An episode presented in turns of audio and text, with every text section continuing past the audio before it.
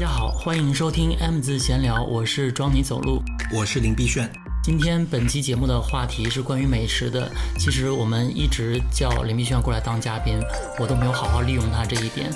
他之前是有一个美食公众号的，对这个美食公众号造就了一句经常被抄袭的金句，其实就是出自我的手，它叫做“所有的乡愁都是因为馋”。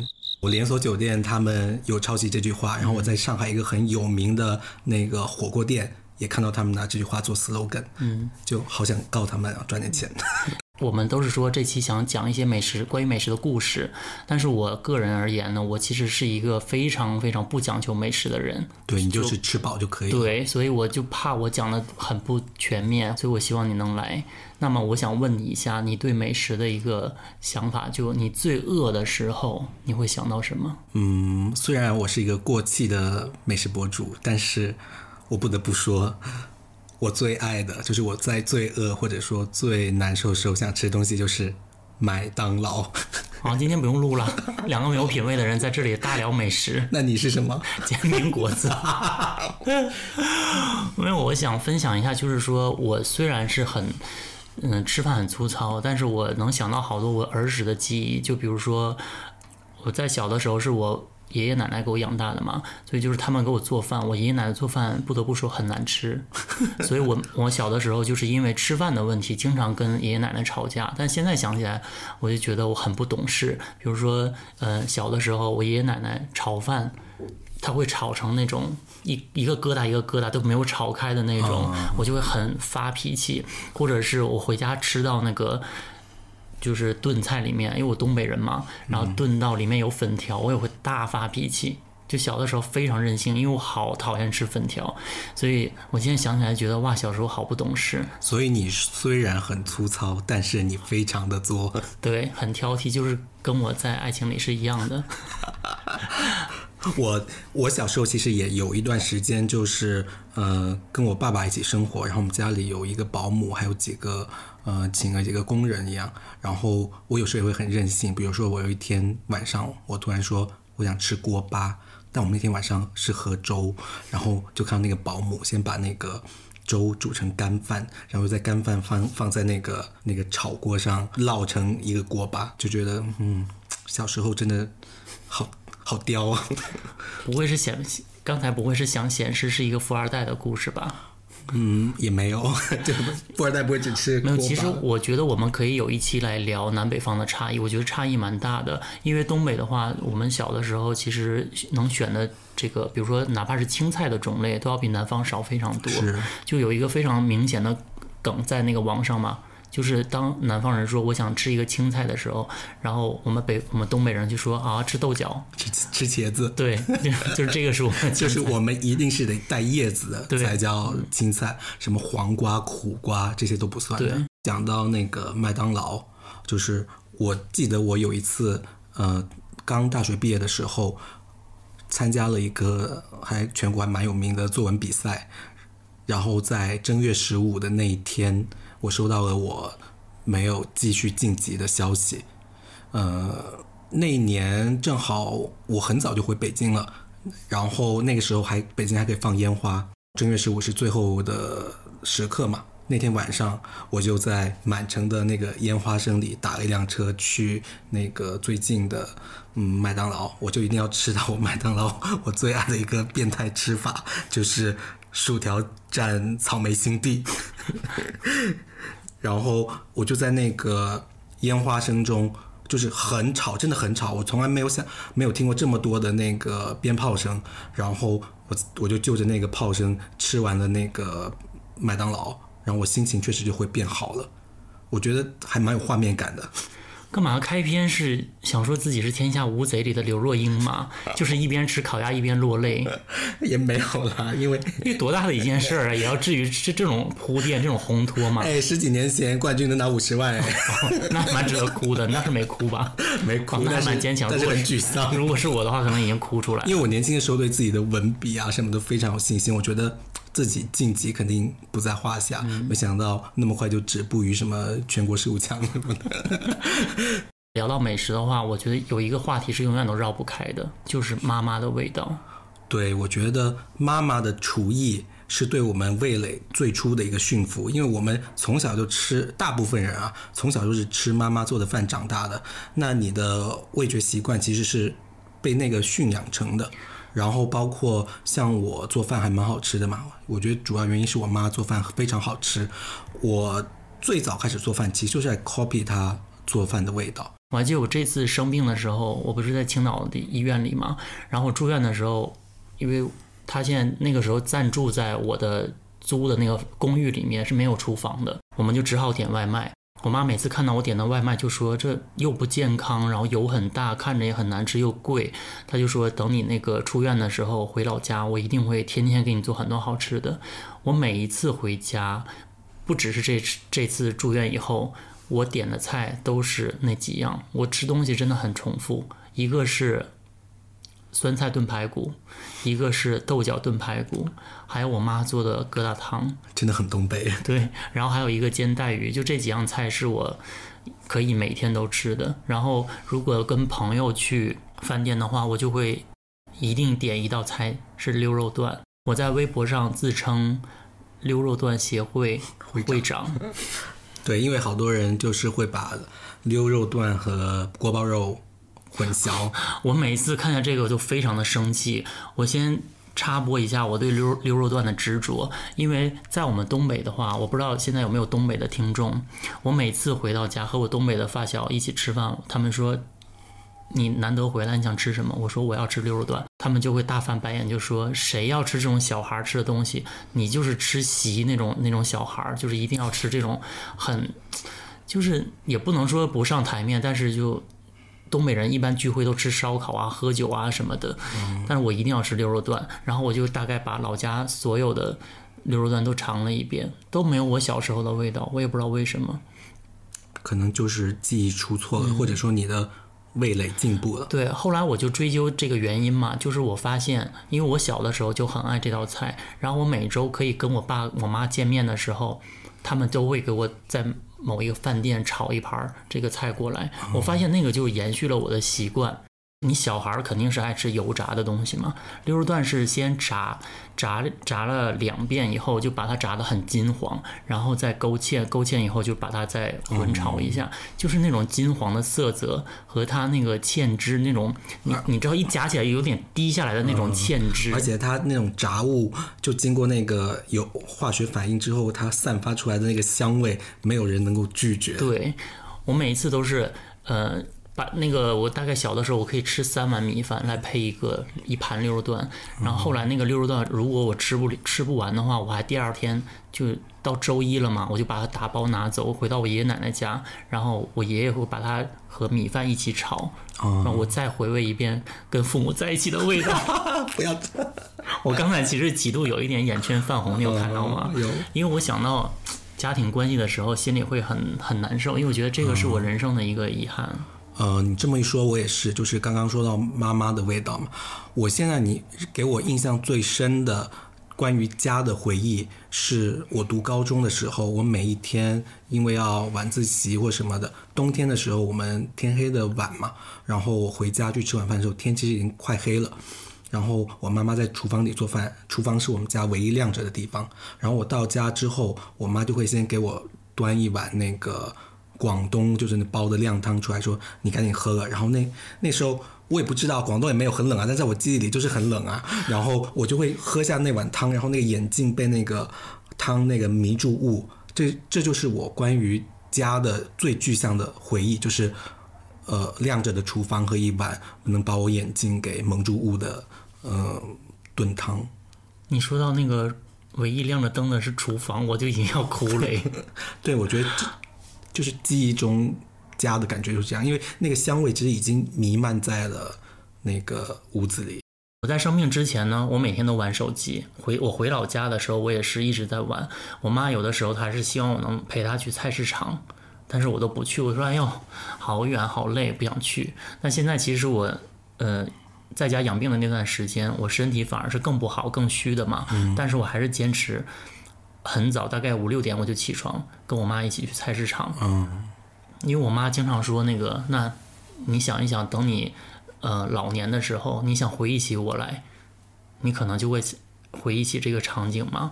所以我妈我就发现她给我买都是买菜市场里最贵的鱼，而且她就是她每一个菜市场她都已经混得很熟了，她就她去买哪家的鱼，去买哪家的排骨，然后去跟人讲价啊，然后耍小聪明啊什么的。他就说我老公经常在你这里买，然后你都给他很多，你都会那个比如说三十五一斤，你都给他三十三一斤。然后你就可以看到他那种菜市场智慧，还是对我就觉得我妈好可爱。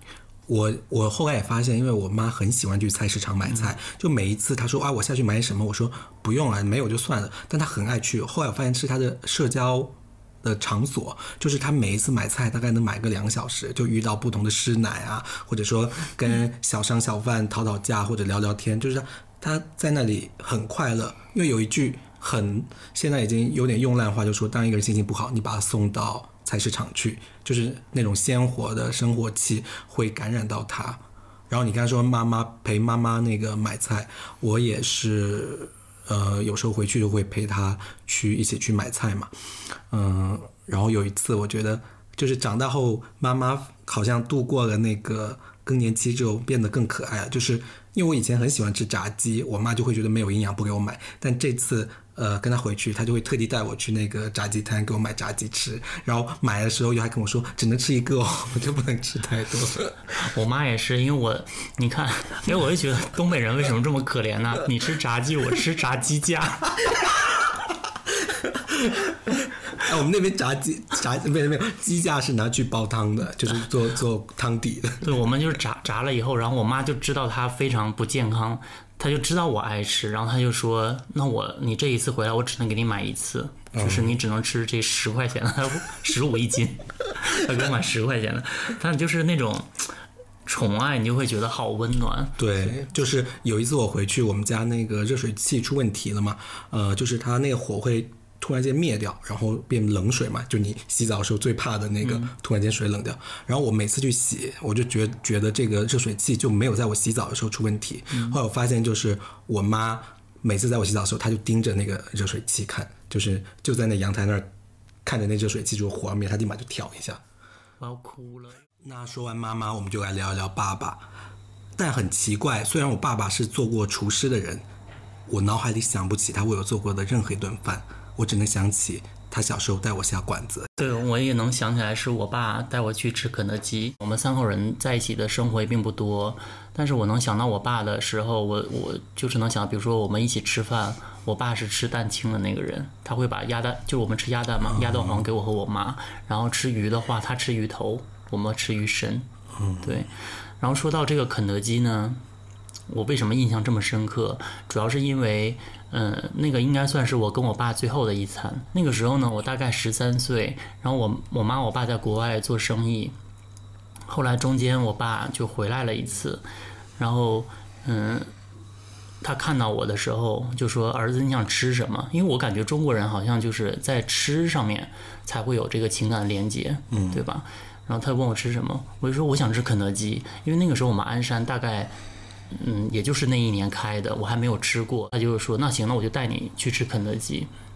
那那个时候我已经发育了嘛，身高大概也有个一七零一七二了。然后那个时候，但是我还是保留着那个小的时候的那个习惯。我爸牵着我，你就会觉得很奇怪。就是我跟我我爸不算高，我爸一七二，然后那个时候就两个身高差不多的人，但我还是牵着我爸。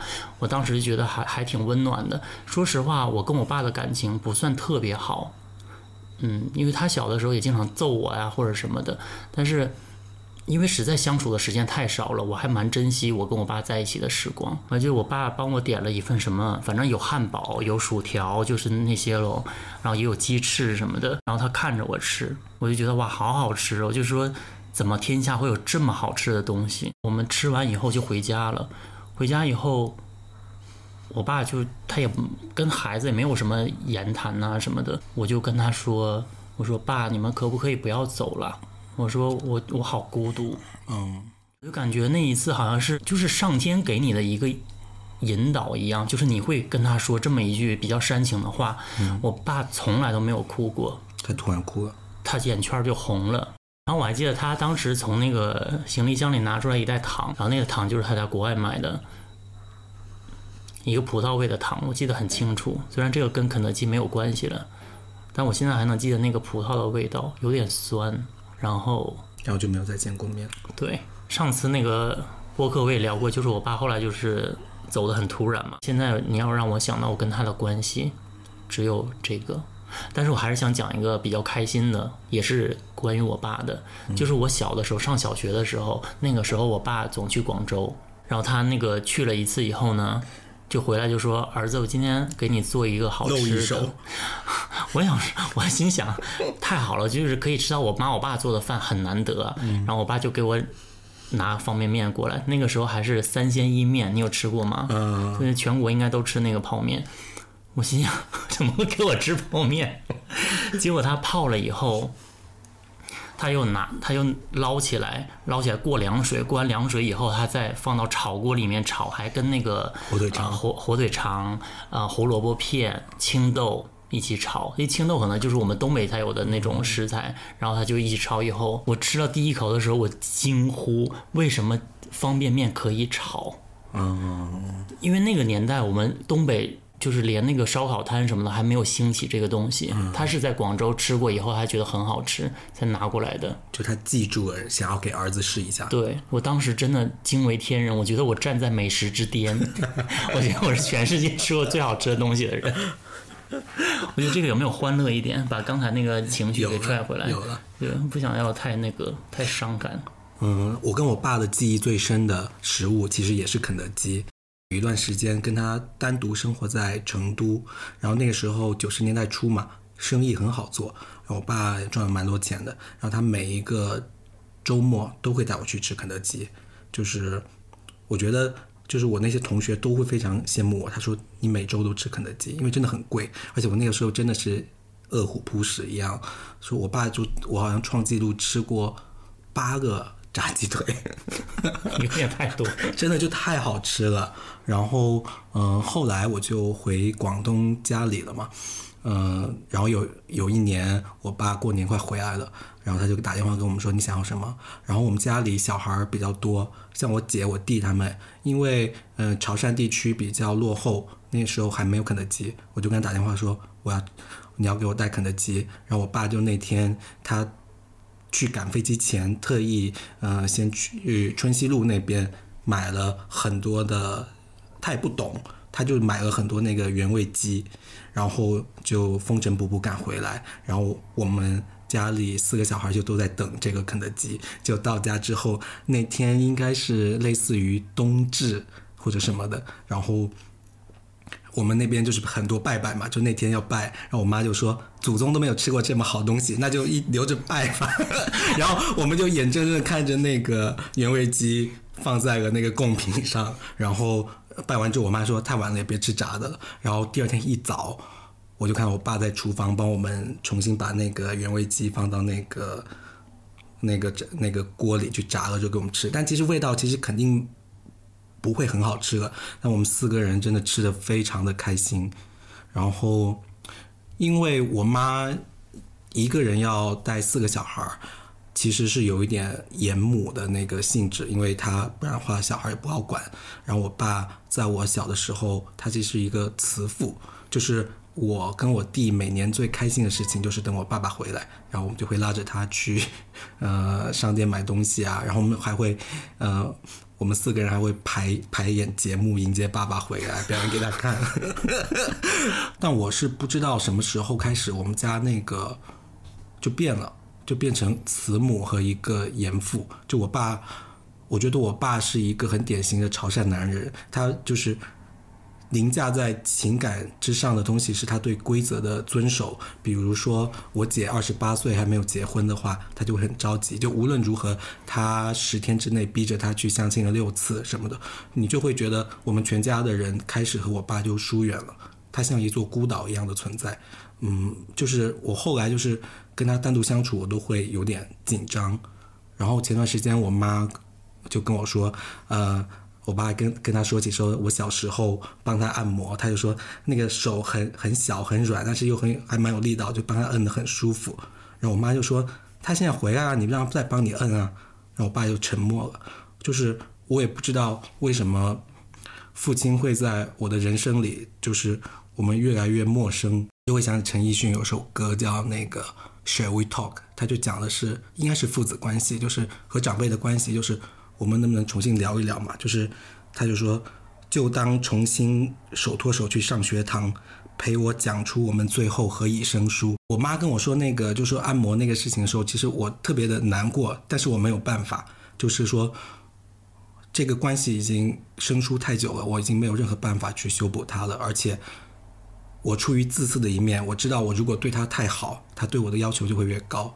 我只能用一种冷漠去对抗他的那个父权。但现在说实话，慢慢的自己一个人生活了很多年，就是从读大学到北京来，和父母的关系其实有一种新闻联播的感觉，就是他们看到的永远是我会想让他们看到的东西，就报喜不报忧的一面吗？对，然后我其实。会觉得说我已经很挺热爱生活了，但他们会持反反对意见，就会觉得他们永远都会觉得我没有好好在过日子。对。然后他每次给我打电话，其实问的都是有没有吃早饭，有没有多喝水，有没有买水果，要不要给我寄一些什么的。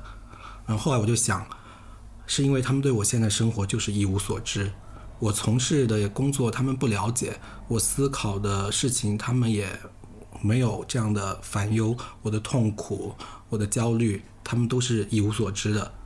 但无论如何，你总得好好吃饭嘛，就吃饱了别挨饿，这就是我们共通的一个诉求。就是他们对我的干预降到了最低，就是你至少要好好吃饭。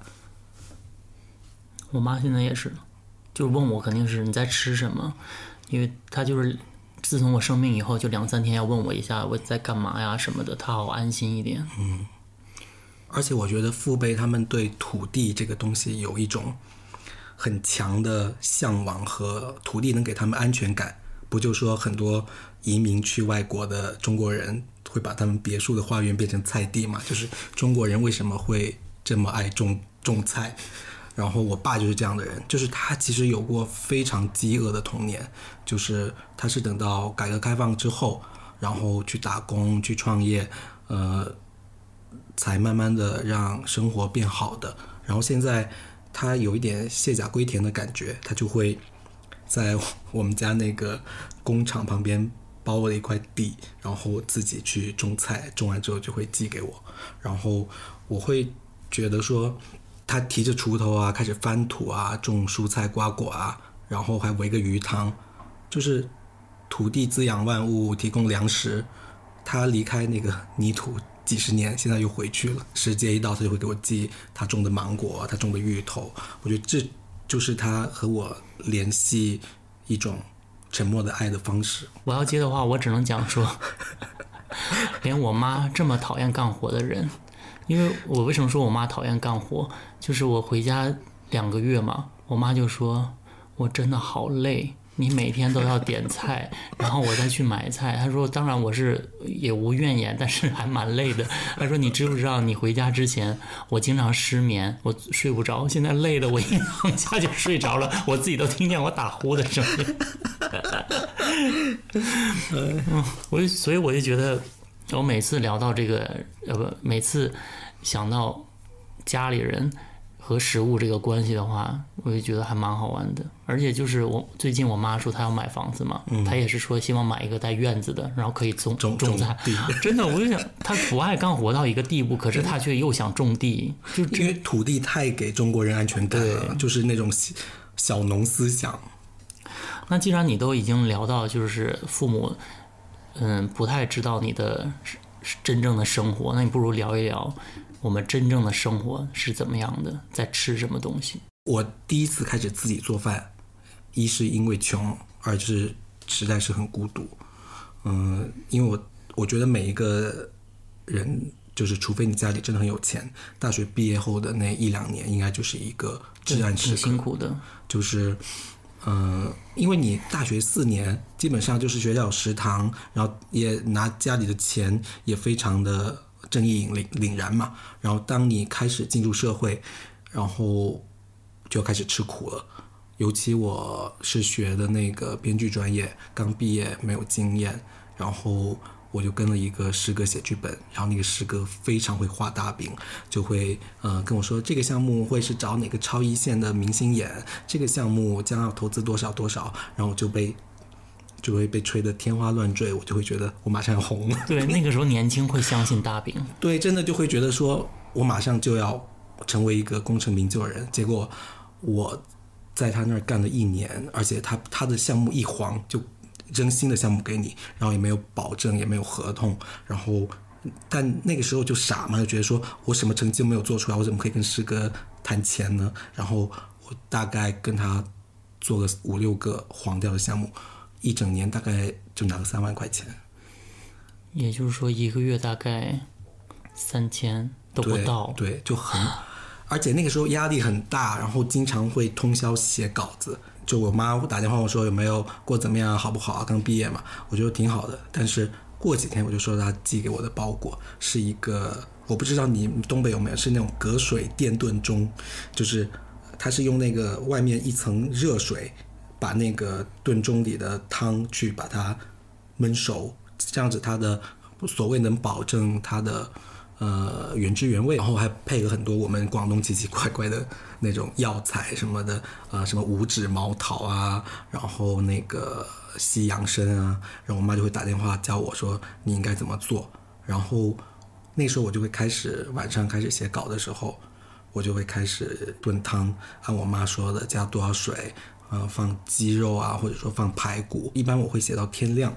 然后那个电炖盅就胖胖的，然后那个隔水炖盅它它是有那个气泡咕咕就老是往上冒，然后它又发着一点亮光，特别像一个小宠物在那陪着你。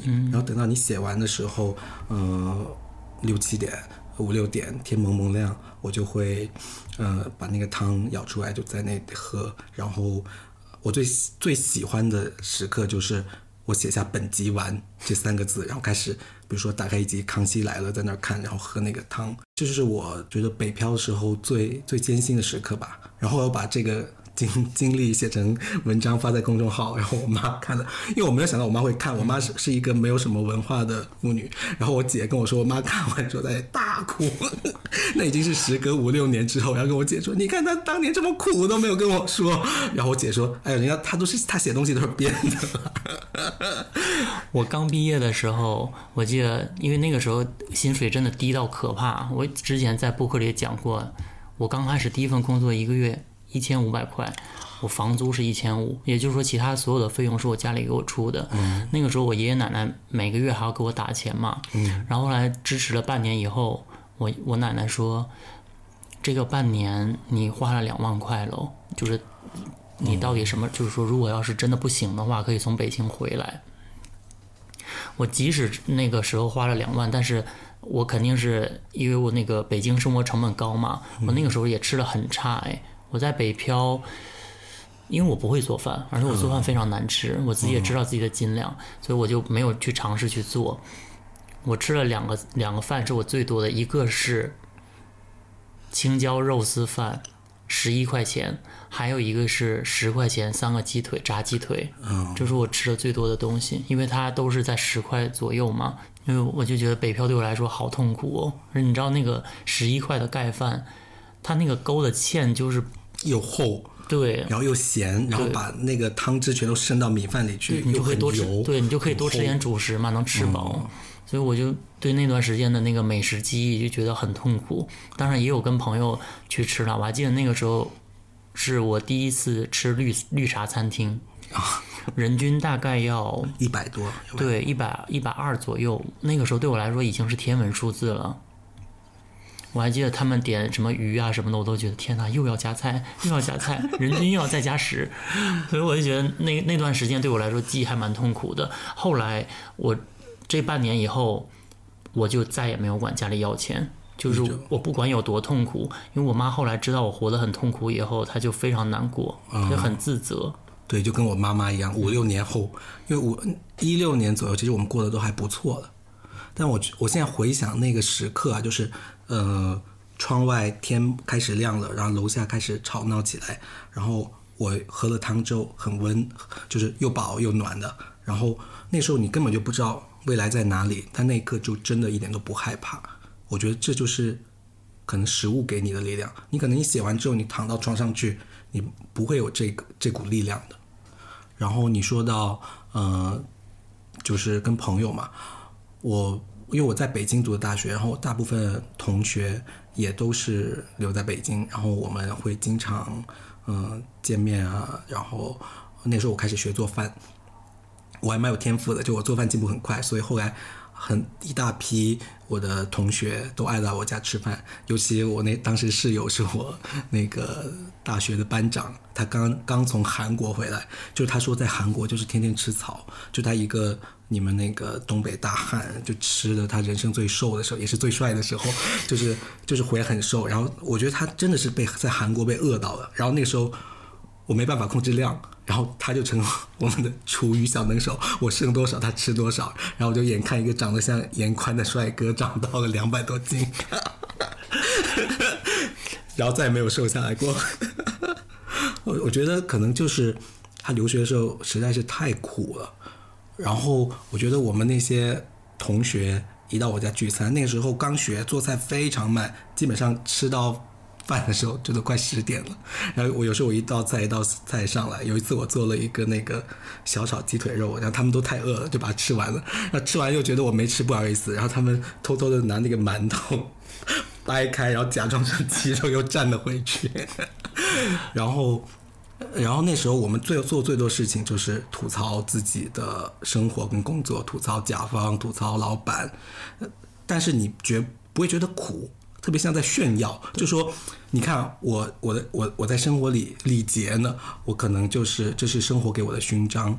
因为北京这座城市它不缺少美貌，也不缺少才华，你能够在这个地方留下来，对你来说，你能够在这个地方受苦，就是对你很大的嘉许了。所以就算有很多吐吐槽的事情，但我觉得他说出来都很都很那个。上扬那个精神，尤其那个时候，一零年左右是奥运刚开完嘛，我觉得整一个社会都是在往上走的，就大家的精气神都都非常好，因为你对明天有期待，你就不会觉得今天有多痛苦。对对对，就我之前我也讲过，我感觉年轻的时候吃苦。你你也不能说它是一种乐趣吧，因为我很讨厌就是我们的那种吃苦的那种那种对对那种力量那种精神，我不我我不就是认同。人不应该说吃苦，就是能不吃苦就不吃苦。对，但但你知道你吃的这个苦是为了你未来变得更好的时候，你是心甘情愿去吃的话是可以的。而且我当下真的没有觉得特别苦哎。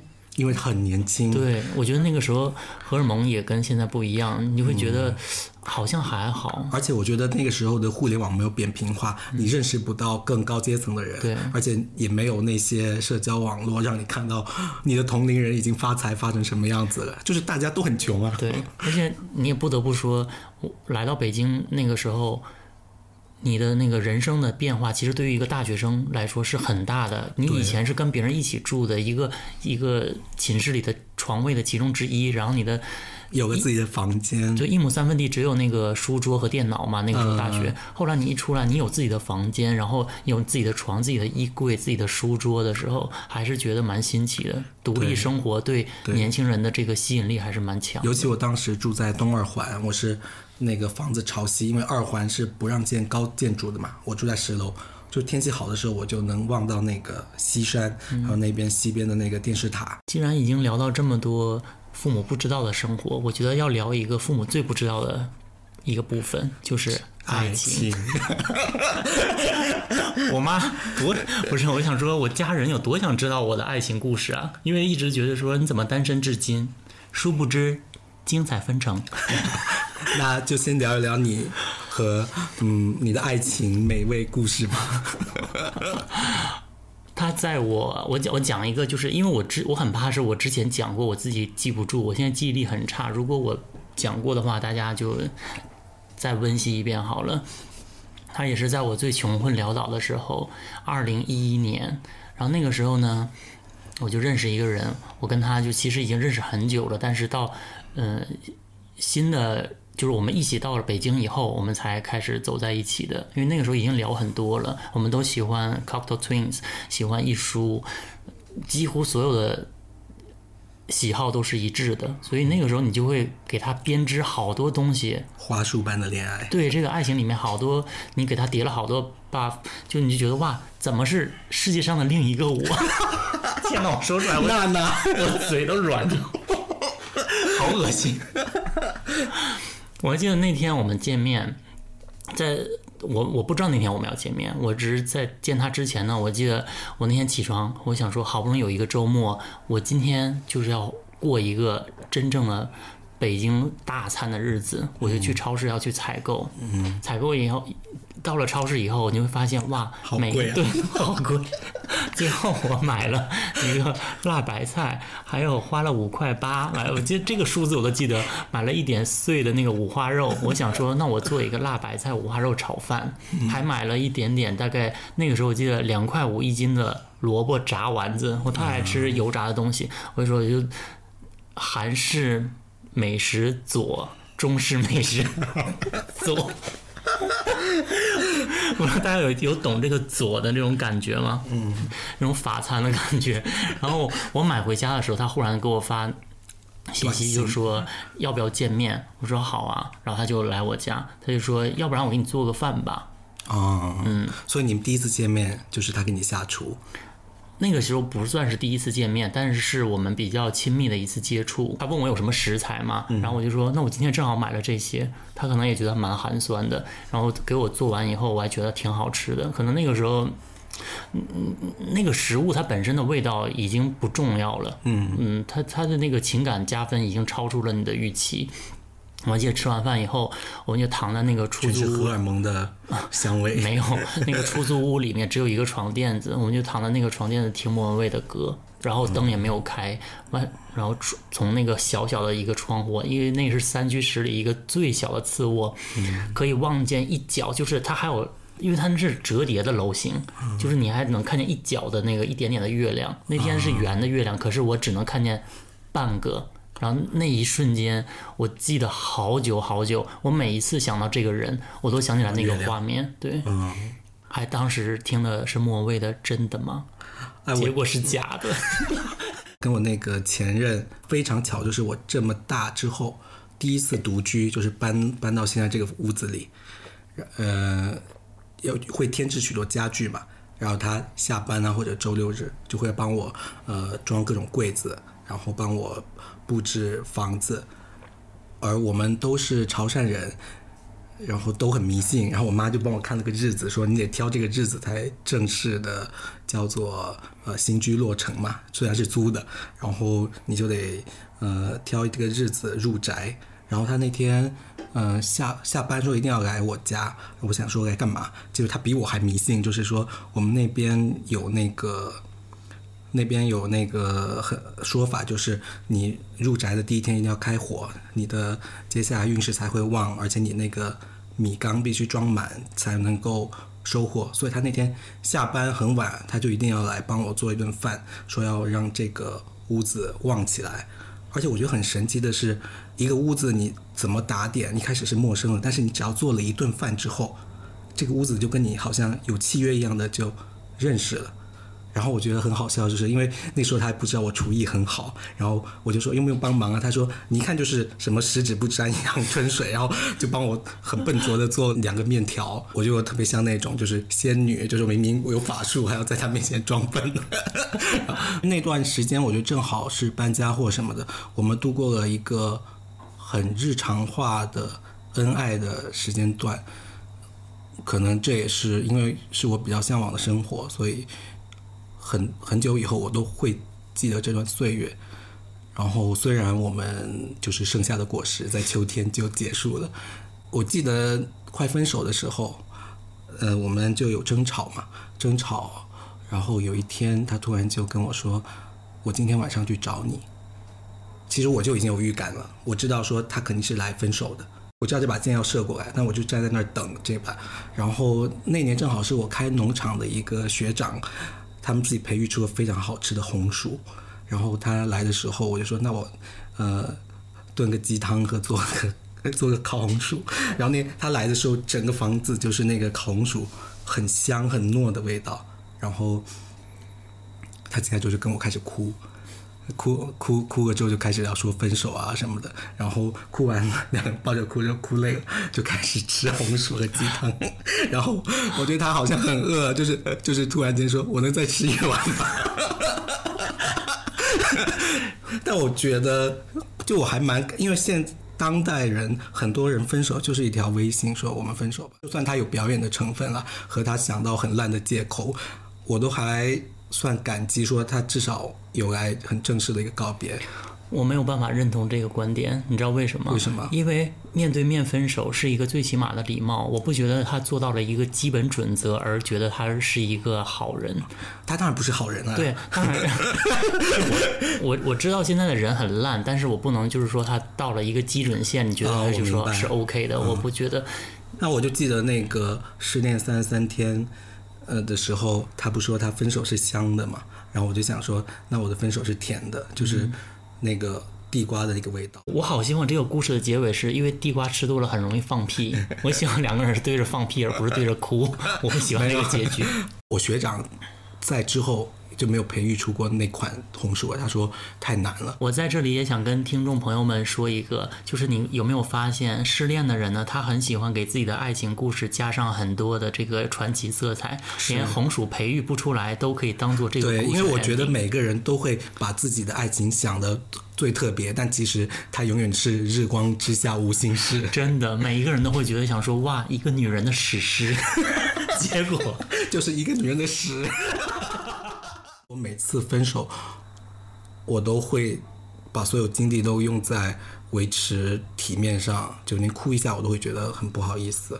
就是那些需要好好清算一下的对错啊，那些说出口可能就能改变现状的挽留，或者那些被辜负了的羞耻心，就都很重要。可是不出丑是最重要的，就对我来说，所以我是会感谢那个时刻，就是让我那毫无意义的尊严能够。勒住我，要拥抱我。我小的时候是一个以激烈爱情为著称的，对我一定要激烈，就是我可以求他不要走啊什么的。现在我也是跟你一样的想法，就是我一定要有体面和尊严，因为其实求真的没有太大的用诶。对，当他不选择你的时候，他就是已经不想选择你了。关于他的一个美食回忆，那道菜就是海参栗子煲，是我妈妈最拿手的一道菜。因为大家都知道海参它是。没有味道的，就是它是没有味道的，它需要很多东西去喂它，把它喂得很香糯。然后，嗯，我妈就会用呃大葱啊、蒜，然后酱油，还有栗子的那个香甜，然后一起放，先还有香菇，先把那个干香菇泡发之后，切成薄片去炸，炸成香菇油，然后放肉末和那个大葱进去炒，炒了之后再把栗子和。海参一起放到煲仔里面去，慢慢的焖它，这样子所有食材的香味都会融入到那个软糯的海参上面。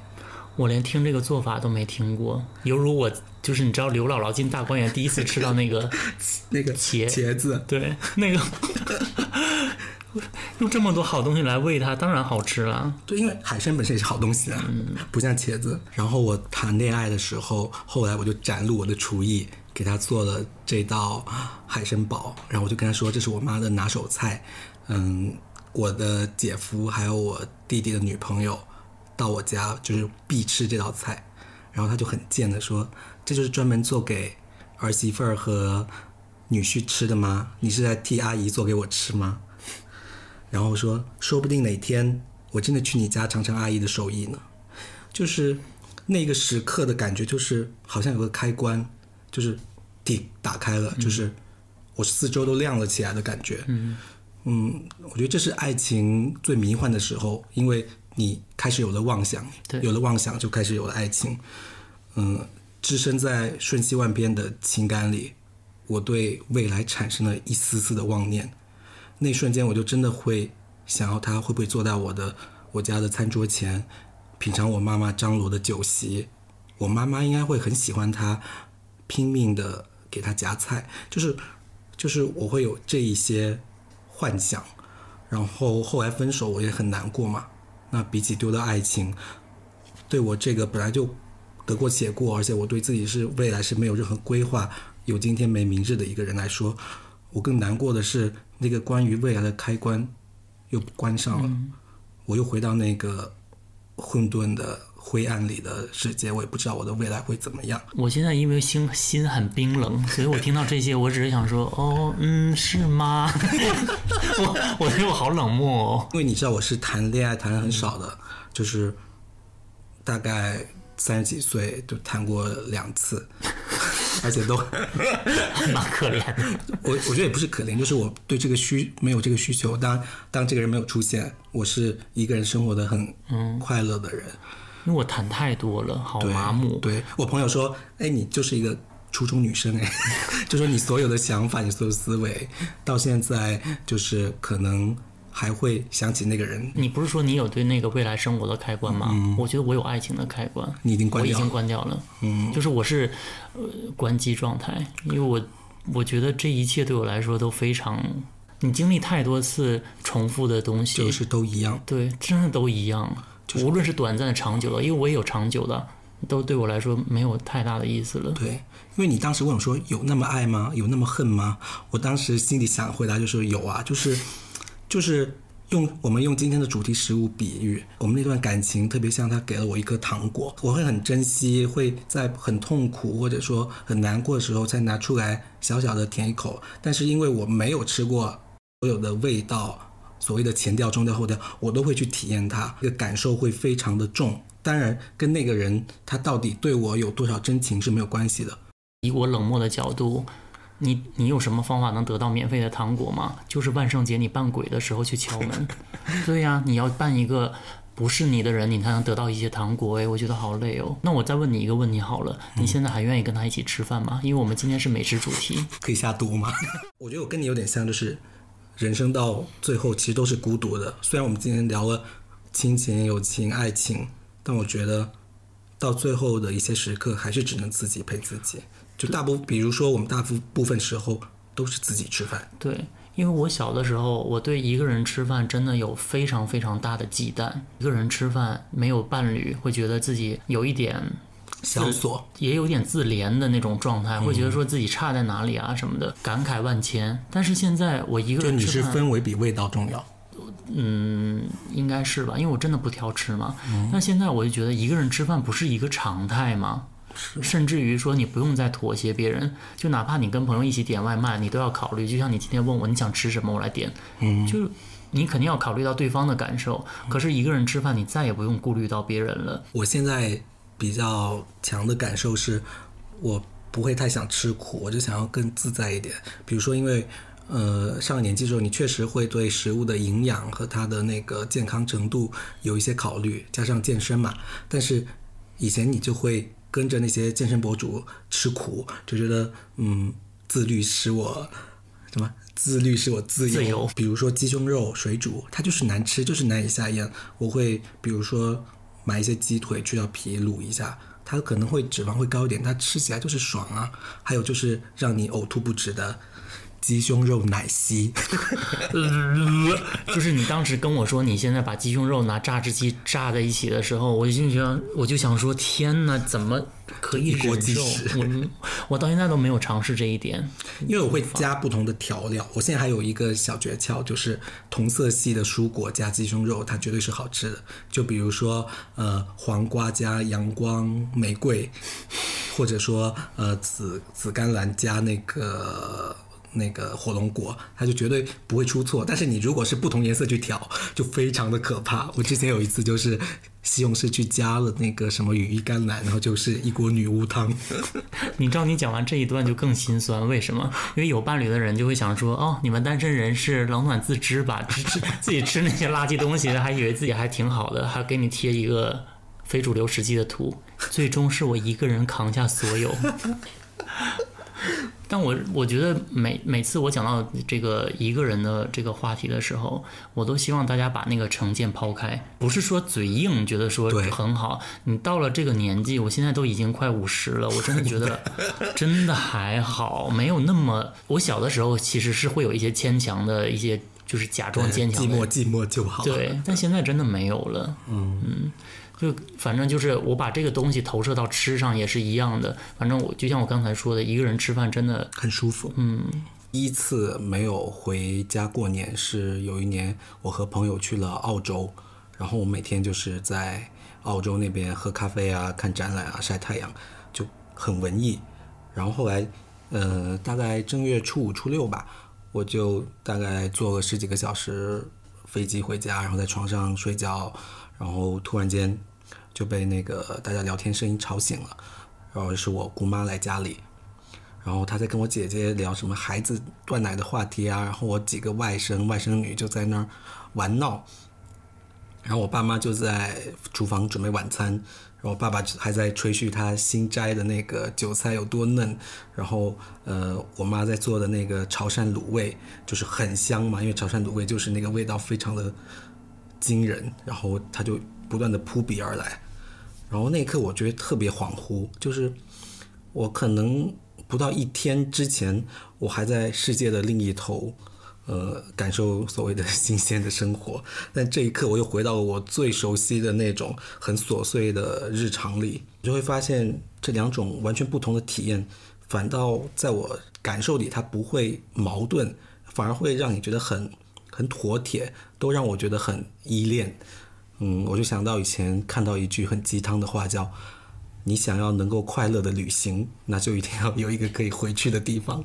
然后我我觉得虽然很鸡汤，但这句话是我初中的时候，我初中的时候看的。嗯，我觉得这句话很有道理。就比如说那些你不能忘记的味道啊什么的，其实都是那些能够让你回去的地方嘛。